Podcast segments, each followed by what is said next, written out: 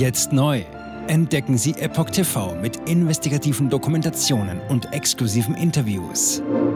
EpochTV.de Willkommen zum Epoch Times Podcast mit dem Thema Debatte über Bodenoffensive in Gaza.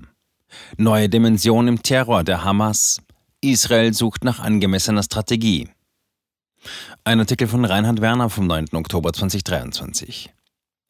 Die jüngste Aggression der Hamas gegen Israel stellt eine neue Dimension in deren terroristischen Aktivitäten dar. In Israel wird nun über die angemessene Art der Reaktion diskutiert. Dabei spielen auch langfristige Strategien eine Rolle. Eine Analyse. Seit der Wiedergründung eines jüdischen Staates auf dem historischen Siedlungsgebiet der jüdischen Stämme am 14. Mai 1948 sieht sich Israel wiederholten militärischen und terroristischen Aggressionen gegenüber. Bereits unmittelbar nach der Unabhängigkeitserklärung rückte eine Allianz aus regulären Armeen arabischer Staaten in das vormalige britische Mandatsgebiet Palästina ein. Beteiligt an dem Angriff waren Ägypten, Syrien, Libanon, Jordanien und der Irak. Ziel war die Beseitigung des neu entstandenen Staatsgebildes, das sich auf den UN-Teilungsplan von 1947 berief. Jordanien strebte zusätzlich die Annexion jener Teile von Judäa und Samaria an, die heute als Westjordanland bekannt sind. Israel konnte trotz der arabischen Übermacht den Krieg für sich und seine Unabhängigkeit verteidigen. Neben der Vertreibung verbliebener jüdischer Gemeinden aus arabischen Staaten verließen auch zahlreiche arabische Bewohner freiwillig oder unfreiwillig das Siedlungsgebiet. Sie flohen vorwiegend in die Staaten der Gegner im Unabhängigkeitskrieg, ohne dass diese sich um deren Integration bemühten. Stattdessen beharrten die arabischen Staaten, die weiterhin die Anerkennung des Existenzrechts Israels verweigerten, auf einer Rückkehr der Umgesiedelten, die später als Palästinenser deklariert wurden. Das Feindbild Israel zu bedienen, wurde für politische Eliten vieler arabischer Staaten zur willkommenen Strategie, innenpolitische Verwerfungen abzufedern. Der Sowjetblock unterstützte, obwohl Josef Stalin den jüdischen Staat anerkannt hatte, die arabischen Ambitionen zum einen, um in den entsprechenden Ländern Einfluss zu gewinnen. Zum anderen kam darin ein Revanchismus gegen Israel zum Ausdruck, das an einem Recht auf die Rückkehr von Juden in ihre historische Heimat auch aus sozialistischen Staaten festhielt und enge Beziehungen zu den USA pflegte. Jerusalem nach jedem Krieg um Friedensschluss bemüht. Zu einer weiteren bewaffneten Auseinandersetzung Israels mit arabischen Staaten kam es 1967 im Sechstagekrieg. Auch damals griff eine Allianz unter anderem aus Ägypten, Jordanien, Syrien und dem Irak das Land militärisch an. Wiederum hatten die Bemühungen keinen Erfolg. Israel kontrollierte fortan die zuvor von Jordanien annektierten Gebiete des Westjordanlands und Ostjerusalems. Zudem erlangte Jerusalem die Kontrolle über den Gazastreifen, die Sinai-Halbinsel und die Golanhöhen. Der Yom Kippur-Krieg 1973 involvierte vor allem Israel, Ägypten und Syrien. Auch hier behielt der jüdische Staat militärisch die Oberhand. Während es bis heute einen eingefrorenen Kriegszustand mit Syrien gibt, gelang ein Friedensschluss mit Ägypten, der zur Räumung der Sinai-Halbinsel durch israelische Truppen führte. Armeen verloren an Bedeutung. Terrorismus wurde zur Waffe. Neben der in den 1960er Jahren gegründeten PLO ging vom Libanon aus auch die Hisbollah auf Konfrontation und trat durch terroristische Akte gegen Israel in Erscheinung. Unterstützung bekam sie nach der Islamischen Revolution im Jahr 1979 unter Ayatollah Khomeini auch vom Iran. Es gab seit 1973 zwar keine Angriffe regulärer militärischer Einheiten mehr gegen Israel, stattdessen unterstützten Jerusalem gegenüber feindselig gesinnte Staaten jedoch terroristische Organisationen aus den Reihen sogenannter Palästinenser und aus dem Libanon. Israel versuchte neben militärischer Abschreckung auch auf Diplomatie zu setzen. So kam es 1993 zum Osloer Abkommen, in dem sich Jerusalem zum Prinzip Frieden gegen Land bekannte. Nach einem Friedensschluss im Jahr darauf verzichtete Jordanien auf Ansprüche bezüglich des Westjordanlands und Ostjerusalem. Stattdessen solle perspektivisch eine Option auf einen Palästinenserstaat entstehen. Im Jahr 2005 räumte Israel zu diesem Zweck auch den Gazastreifen.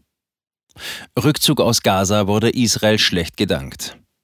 Allerdings kam es weiterhin nicht nur zu Terrorakten von Palästinenserorganisationen und Angriffen der Hisbollah aus dem Libanon. Die geplanten ersten Parlamentswahlen in den Palästinensergebieten im Jahr 2006 endeten mit einem Triumph der terroristischen Hamas in Gaza.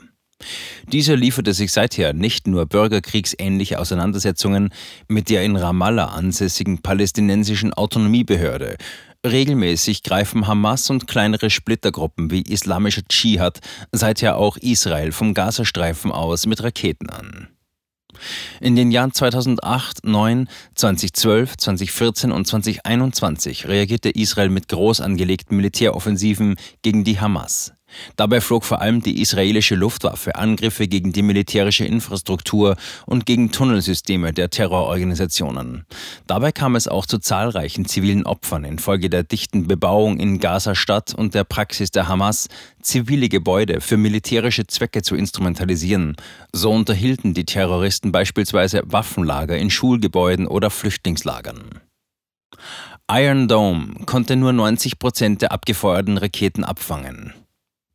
Der jüngste groß angelegte Terrorangriff der Hamas auf Israel unterscheidet sich von bisherigen vor allem in seiner Dimension.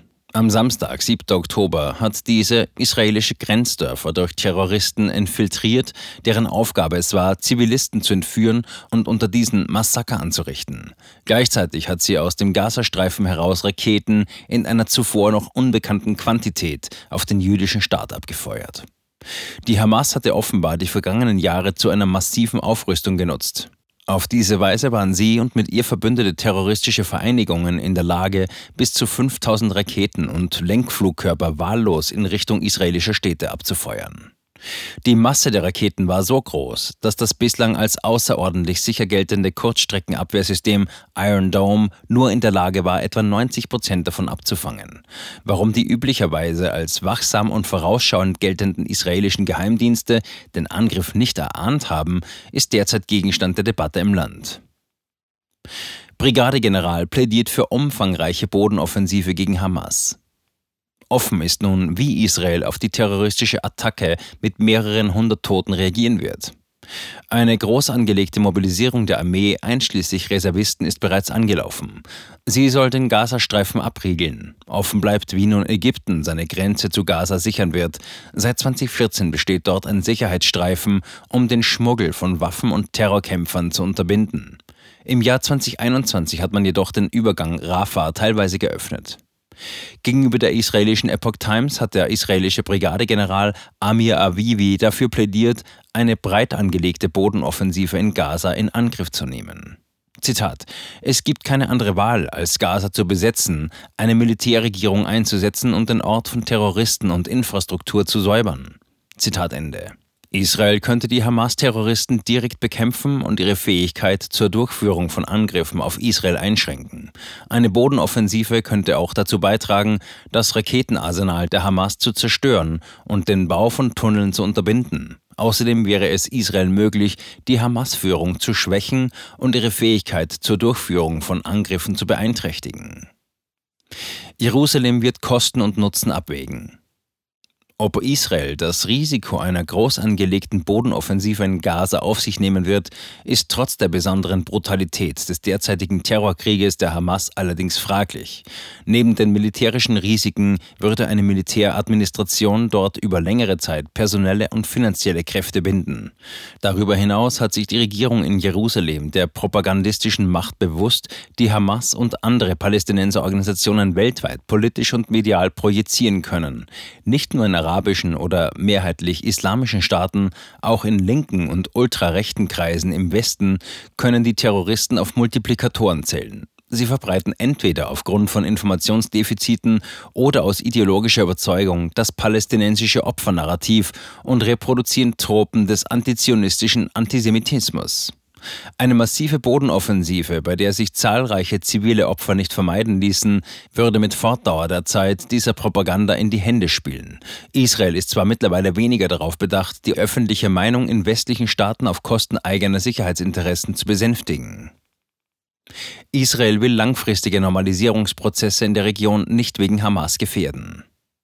Jerusalem legt jedoch erheblichen Wert darauf, langfristig günstige diplomatische Prozesse in der Region nicht zu gefährden. Dazu gehören bereits bestehende Beziehungen zu vormals verfeindeten arabischen Staaten, aber auch angestrebte Normalisierungen wie jene mit Saudi-Arabien oder Kuwait. Diese würden Israel auch helfen, den Iran als gefährlichsten Akteur in der Region in Schach zu halten. Dieses Ziel dürfte das Kabinett Netanyahu nicht mit einem kurzfristigen harten Vergeltungsschlag gegen die Hamas opfern wollen, auch wenn dies bedeuten könnte, dass eine nicht nachhaltig ausgeschaltete Terrororganisation sich zeitnah wieder erholen könnte. Allerdings ist Israel an die permanente Gefahr von Terrorismus und Aggressionen mittlerweile in so hohem Maße gewöhnt, dass man taktisch sehr genau abwägt. Jetzt neu auf Epoch TV. Impfgeschichten, die Ihnen nie erzählt wurden. Eine eindringliche und aufschlussreiche Dokumentation, deren Trailer YouTube nach drei Minuten entfernt hat. Schauen Sie für nur kurze Zeit die gesamte Doku kostenfrei. Jetzt auf epochtv.de. Ich war geimpft worden. Ich begann unkontrolliert zu zittern. Er verstarb 33 Tage später. Ich kann meinen Kopf nicht aufrecht halten. Dann brach ich zusammen, ganz plötzlich. Vom Start weg haben wir nicht die Bedingungen erreicht, die normalerweise erreicht werden müssen.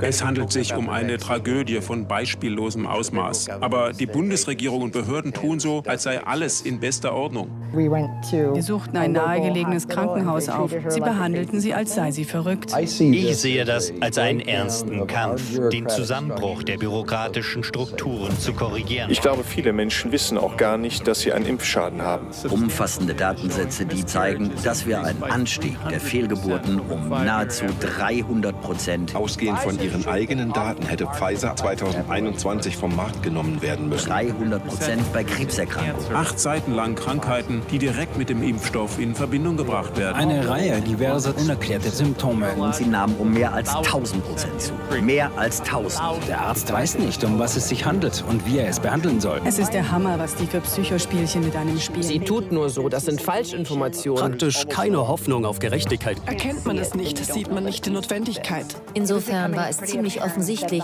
und das Krankenhaus wusste, dass etwas im Gange war.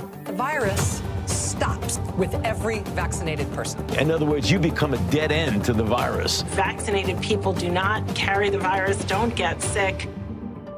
Wie hätte ich ahnen sollen, dass es das letzte Gespräch mit meinem Sohn sein würde? Sie wissen bis ins kleinste Detail, was da vor sich geht. All das kennen sie. Und dennoch eilt niemand der Wahrheit zu Hilfe. Die verborgene Krise. Impfgeschichten, die Ihnen nie erzählt wurden. Eine Originaldokumentation von Epoch Times. Jetzt kostenfrei auf verborgenekrise.de ansehen. Aufgrund von Zensur ist diese bedeutende Dokumentation nicht über die sozialen Medien teilbar. Leiten Sie diesen Link an Freunde und Bekannte weiter und tragen Sie so die Botschaft dieser mutigen Menschen in die Welt.